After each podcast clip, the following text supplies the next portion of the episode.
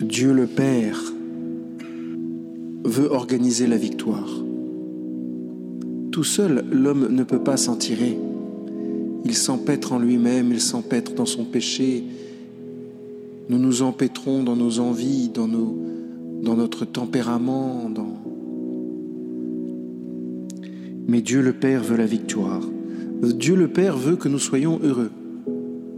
Alors pour que nous soyons heureux,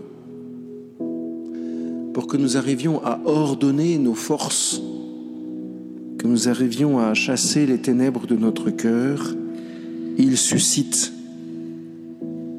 Jésus.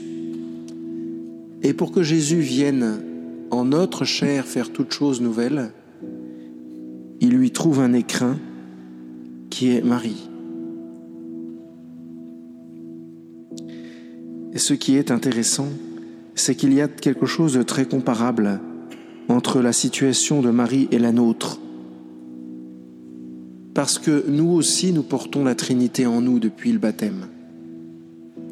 À nous aussi, le Seigneur, depuis toute éternité, espère que nous répondions à son appel à faire le bien autour de nous.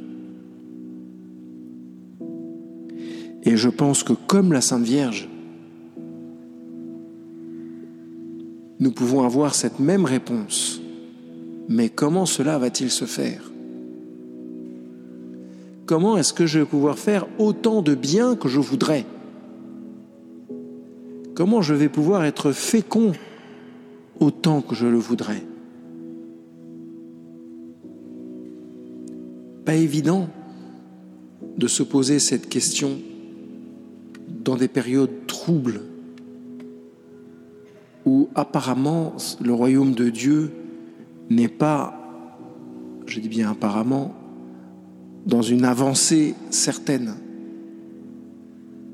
Alors, je vous demande d'entendre juste cette parole,